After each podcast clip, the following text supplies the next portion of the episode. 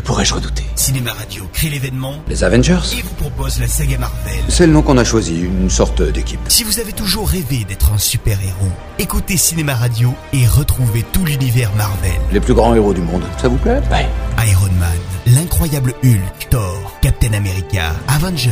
Je les connais. Analyse des films, historique des bandes dessinées, acteurs de la saga, mise en bouche avec les prochains films Marvel.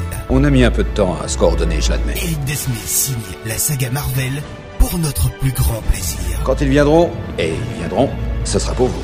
La saga Marvel, c'est sur Cinéma Radio. Nous, on a un Hulk. Cinéma Radio. Cinéma Radio.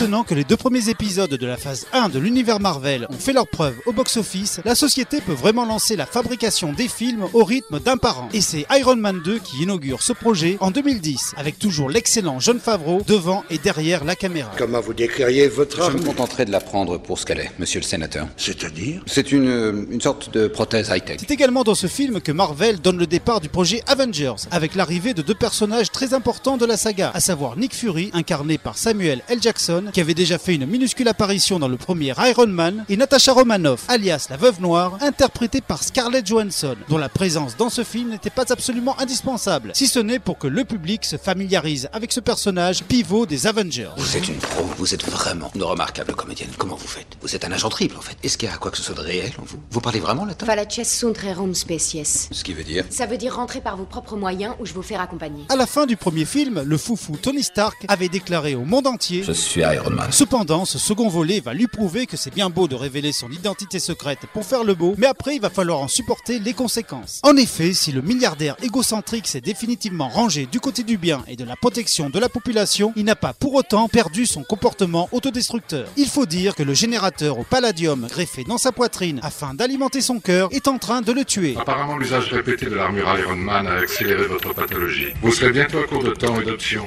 Malheureusement, l'appareil qui vous permet de rester en vie est également en train de vous tuer. D'où le retour aux joies de l'alcool, du sexe et de la fuite en avant. De plus, le gouvernement américain souhaite ardemment que Stark lui offre sans condition l'armure d'Iron Man et tous ses plans, afin que l'Amérique puisse se protéger elle-même. Mais tout héros qu'il est, Stark n'en est pas moins chef d'entreprise. Il ne souhaite pas que l'armée s'ingère dans ses petites affaires. Vous voulez ma propriété? Eh bien, je refuse, mais je crois que j'ai fait beaucoup mieux. J'ai réussi à privatiser la paix mondiale. Qu'est-ce qu'il vous faut plus Pour l'instant, je coopère de mon mieux avec tous ces enfoirés Et c'est à ce moment-là qu'arrive dans sa vie Anton Vanko, alias Mickey Rourke, le fils d'un homme d'affaires russe ruiné à cause du père de Tony. Pour se venger des Stark, le russe a mis au point une armure assez proche de celle qu'on connaît. Et sous le nom de White Platch, défie Tony lors d'un Grand Prix de Formule 1 où le héros du film sort vainqueur. Salut Tony, comment va? Ce que ton père a fait à ma famille en près de 40 ans, je vais te faire en 40 minutes. Est-ce que tu es prêt, Tony? Mais le russe ne s'avoue pas vaincu et s'associe avec Justin Hammer, le concurrent de Stark, incarné par Sam Rockwell, lui fournissant un équipement beaucoup plus performant afin de vaincre le milliardaire. La seule différence entre toi et moi, c'est que je dispose de ressources. Et je crois que tu as avant tout besoin de mes ressources. Mais si tu me permets une suggestion, l'essentiel c'est pas d'essayer de tuer ce Stark. Je crois que ce qu'on veut, c'est son héritage. Voilà ce qu'il faut tuer. De plus, ce dernier leur facilite la vie car l'imminence de sa mort lui fait de plus en plus péter les plombs. Ce qui fait que son meilleur ami, le lieutenant-colonel James Rhodes, interprété par John Cheadle, décide de confisquer le nouveau prototype d'Iron Man et de le confier à l'armée. Baisse tout de suite la main. Tu crois vraiment que tu es digne de cette armure? On n'est pas obligé de faire ça, Tony. Tu veux être une machine de guerre?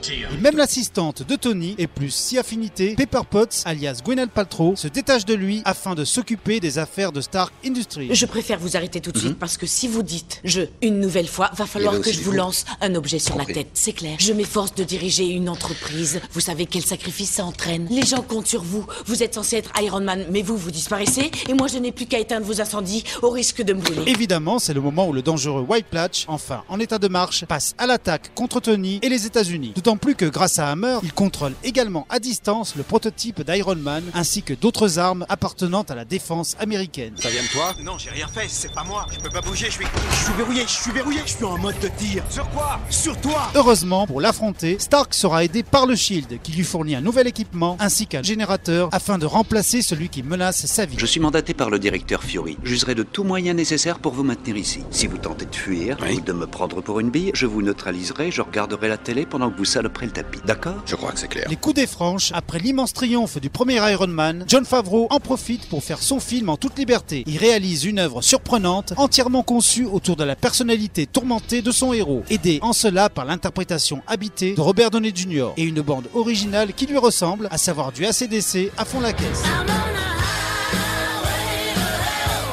Vous manqué. C'est bon, c'est vrai, je m'éclate. Ce n'est pas à moi de dire que le monde connaît aujourd'hui sa plus longue période de paix ininterrompue uniquement grâce à moi. Et comme la vie de Stark est chaotique, fatalement, le film l'est aussi. Ce qui fait que malgré ses immenses qualités, le public a été quelque peu décontenancé et déçu par ce qui se trouve être un véritable film d'auteur, même s'il reste avant tout fort divertissant. Navré, je voudrais pas que vous le preniez mal, mais je regarde l'œil ou le bandeau. J'ai un peu la gueule de bois. Je sais pas si vous êtes vrai ou si je m'offre un délirium très mince. Je suis absolument réel. Jamais vous ne verrez plus réel que moi. Et pour faire le lien avec le fil rouge de la saga, Fury annonce à Stark à la fin du film l'imminence du projet Ravengers, même s'il n'est plus très sûr que Tony en fasse partie, rapport à son comportement imprévisible. Personnalité, souvent menteur, Stark a un comportement compulsif. Pour ma défense, c'était il y a une semaine. Ce qui fait que nous sommes d'avis pour l'instant de ne faire appel à vos services qu'en tant que consultant. Je suis hors de prix. Et l'habituelle séquence post-générique montre l'agent Coulson du Shield découvrant un immense trou dans le désert du Nouveau-Mexique et annonçant de ce fait les événements du film suivant, Thor. Monsieur, nous l'avons trouvé. Mais c'est un autre film et donc une autre chronique. Et en attendant, comme le disait Tony Stark, T'en as encore beaucoup des vannes comme ça en magasin Retrouvez cette chronique en vidéo en rejoignant sur YouTube la page Cinéma Radio.